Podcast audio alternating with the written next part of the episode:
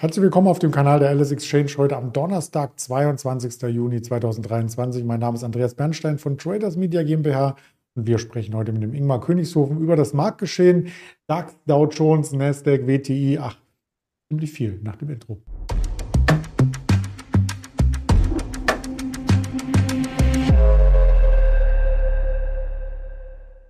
Ein Gesprächspartner habe ich schon verraten und natürlich den Risikohinweis, den haben wir auch noch mit vorangestellt, denn wir sprechen nur über die objektiven Marktgegebenheiten und persönliche Meinung, keine Handelsentwicklung, keine Anlageberatung. Da ist der Ingmar auch schon im Bild. Hallo Ingmar.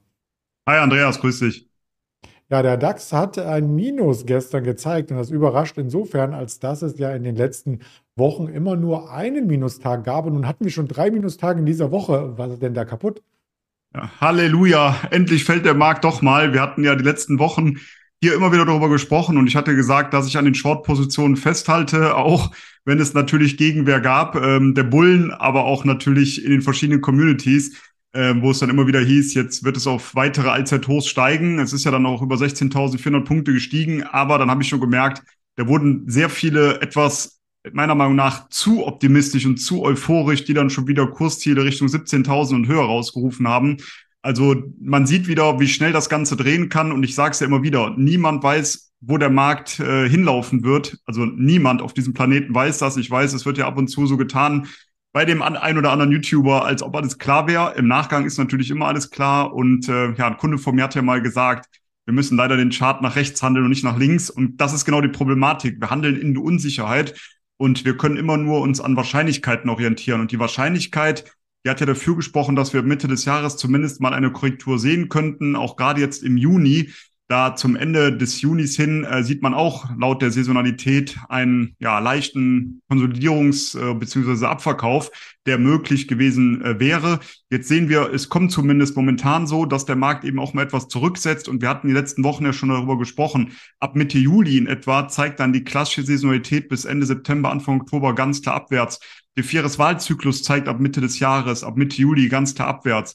Dann das Sentiment, extrem gierig wurden die Personen wieder, wenn man auf den CNN 4 Greed Index schaut. Also vieles hat dafür gesprochen, dass die Luft einfach auch mal raus muss. Jetzt kommt die Luft etwas raus und ja, dafür verantwortlich war sicherlich auch gestern die Rede von Fed-Chef Jerome Paul, der vor dem Finanzausschuss eben mitteilte, dass er und auch die anderen Mitglieder ähm, der Fed davon ausgehen, dass die Zinsen bis zum Jahresende weiter steigen werden. Und äh, ich glaube, dass der ein oder andere dieses Risiko in den letzten Wochen und Monaten komplett übersehen hat, dass natürlich die Inflation weiterhin über dem Ziel der FED liegt und dementsprechend es natürlich dazu führen kann, dass die Zinsen weiter ansteigen. Es kann jederzeit dazu kommen, dass auch die Rohstoffpreise wieder deutlicher anziehen, also gerade natürlich die Energierohstoffe.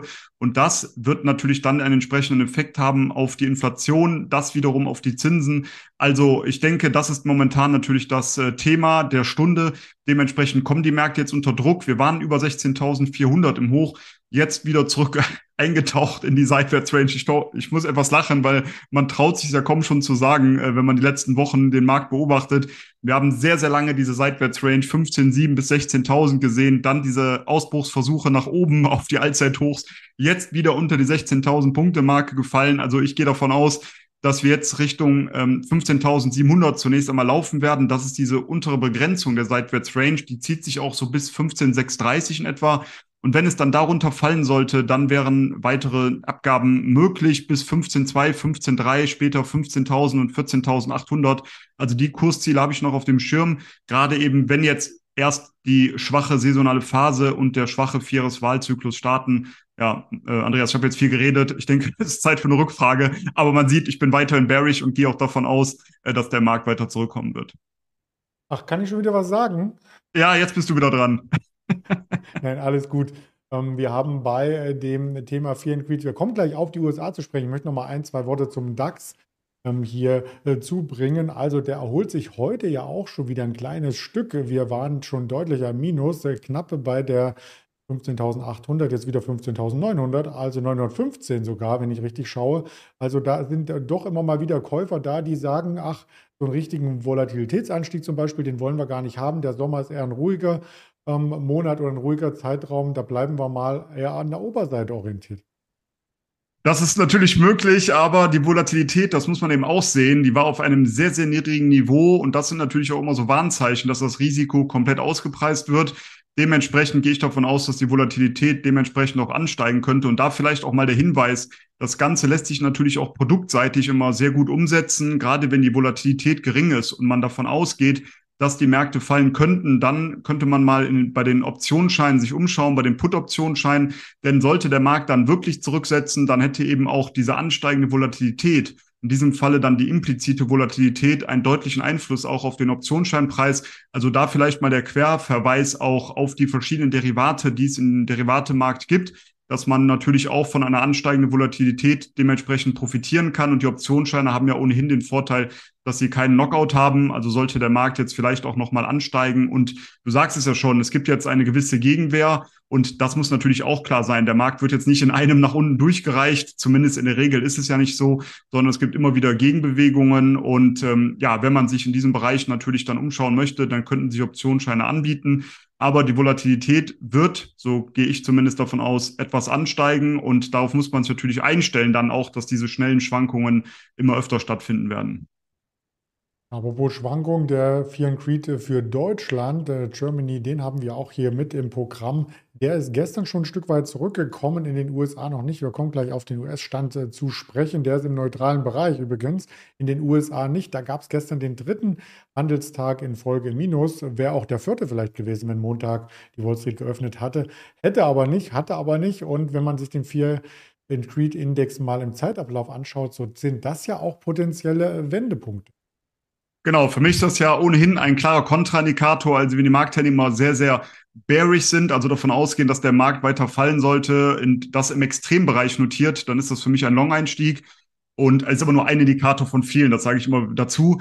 Aber wenn jetzt zum Beispiel die Marktteilnehmer sehr gierig sind, wie momentan, dann ist das für mich eher ein Short-Indikator, eine Short-Indikation. Das haben wir auch in der Vergangenheit immer wieder gesehen, als die Märkte deutlich unter Druck gesetzt ähm, sind und äh, dann eben auch die Angst sehr groß war. Da waren wir teilweise bei null oder bei knapp über null beim Fear and Greed Index und das waren oftmals die Wendepunkte. Genauso natürlich auf der Oberseite, gerade wenn man in die Extrembereiche läuft, also extreme Gier, dann ist es doch immer interessant natürlich auch mal für einen Short-Einstieg.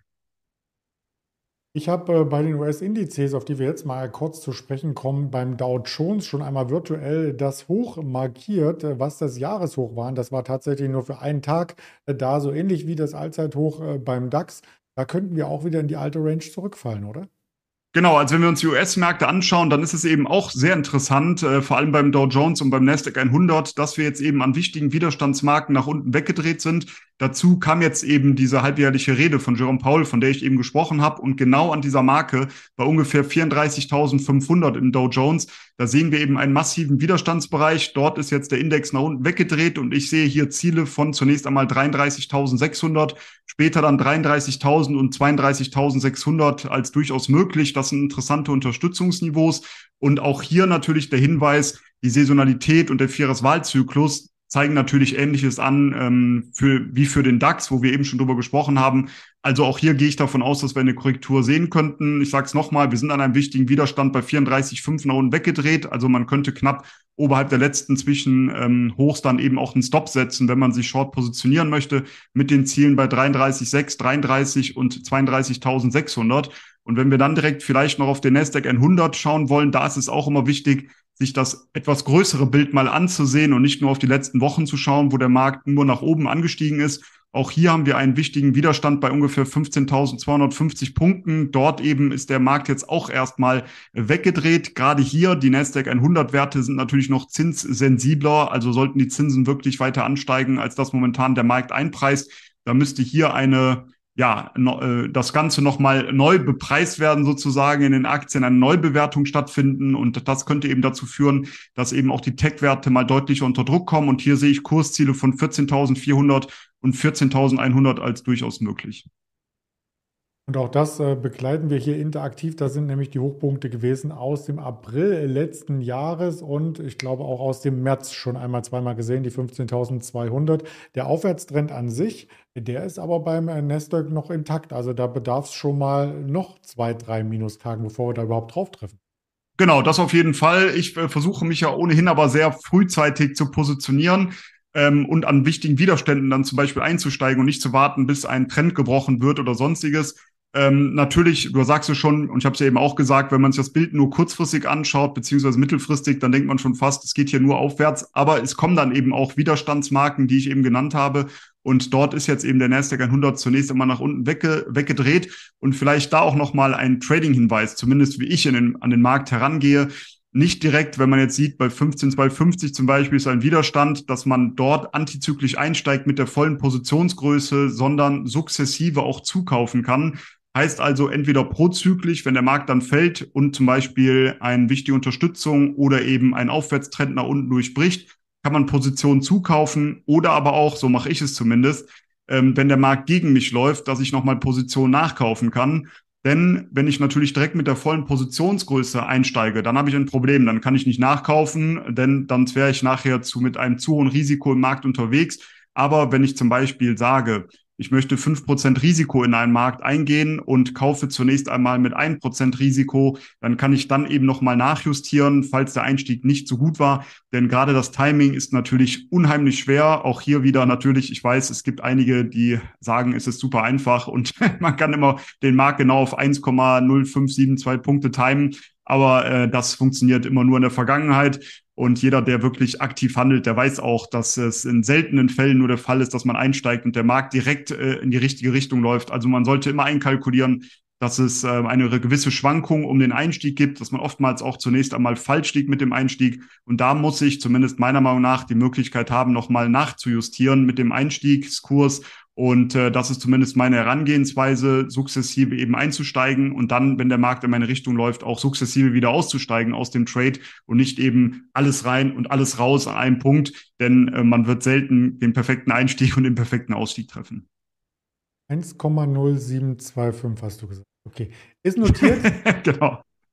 Vielen Dank äh, dafür. Und über eine Aktie wollen wir natürlich auch noch sprechen. Wir fangen mal bei A an, wie Amazon. Wir sprechen nur über eine, keine Sorge, so lange sollte das Video gar nicht werden. Die Verbraucherschutzbehörde hat in den USA geklagt, aber es gibt ja mehrere Klagen. Ähm, Google gegen Microsoft jetzt auch. Ähm, also die FDA, die hatte gestern richtig viel zu tun.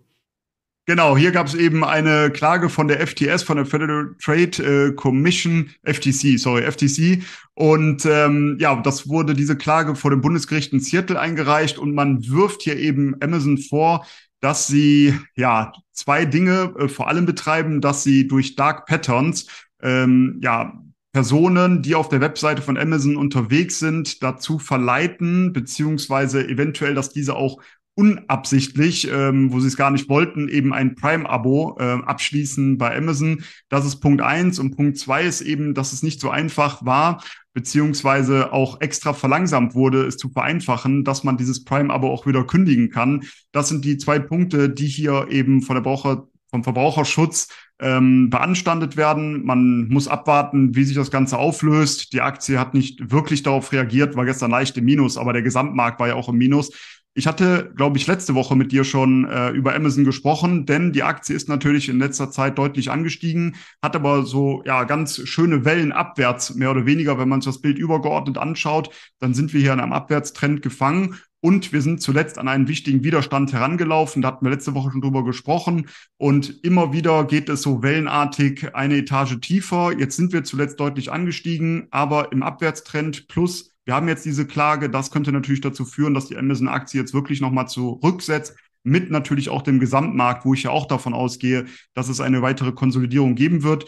Dementsprechend, wenn man hier einen Einstieg suchen möchte, dann könnte zumindest das Niveau um 95 bis 100 Euro interessant sein, denn dort gibt es eben eine deutliche Unterstützungszone. Also auf dem aktuellen Niveau würde ich nicht einsteigen, zumindest nicht auf der Long-Seite. Wenn man kurzfristig Short gehen möchte, dann ist das natürlich möglich. Aber auf der anderen Seite, wenn man sich long positionieren möchte, dann vielleicht mal abwarten auf eine gewisse Korrektur, um dann eben auch wieder die Aktie kaufen zu können ja auch ganz gut gelaufen, die Amazon-Aktie in diesem Jahr schon plus 48 Prozent. Ähm, das haben andere Wettbewerber eben hier nicht nachvollzogen. Also mit Abstand der Platzhirsch dann auch mit Abstand beim äh, Kurslevel nach oben gelaufen. Für die nächsten Jahre trotzdem muss man sich hier nicht äh, extreme Sorgen machen, außer diese Sonderabschreibung auf die Elektroauto-Beteiligung, die schlägt nochmal zu. Die hat ja dafür gesorgt, dass Amazon auch mal ein negatives Quartal hatte. Ansonsten gibt es gar nicht so viele Unternehmensmeldungen mehr von der Quartalsseite. Die Quartalssaison, die dünnt so langsam aus. Von den Wirtschaftsdaten her hattest du schon gesagt, Jerome Paul, gestern eine Rede vom Kongress, heute vom Senat. Vielleicht liest er nochmal dasselbe vor. Ansonsten gibt es eben die Hausthemen, also Verkäufe bestehender Häuser 16 Uhr und 14.30 Uhr, die Erstanträge auf Arbeitslosenunterstützung wie jede Woche. Weitere Infos auf den Social Media Kanälen sehr, sehr gerne. Und dich haben wir auch nächste Woche wieder im Programm, oder? Auf jeden Fall. Ich freue mich drauf und ja, schauen wir mal, was die Märkte bis dahin machen. Ich denke, die Volatilität, die Schwankung wird anziehen. Also passt auf mit euren Trades und ansonsten wünsche ich natürlich alles Gute und ja, gute Trades. Bis zum nächsten Mal. Dir natürlich auch alles Gute, Andreas. Bis nächste Woche. Ich freue mich drauf. Danke. Bis dann. Ciao. Ciao.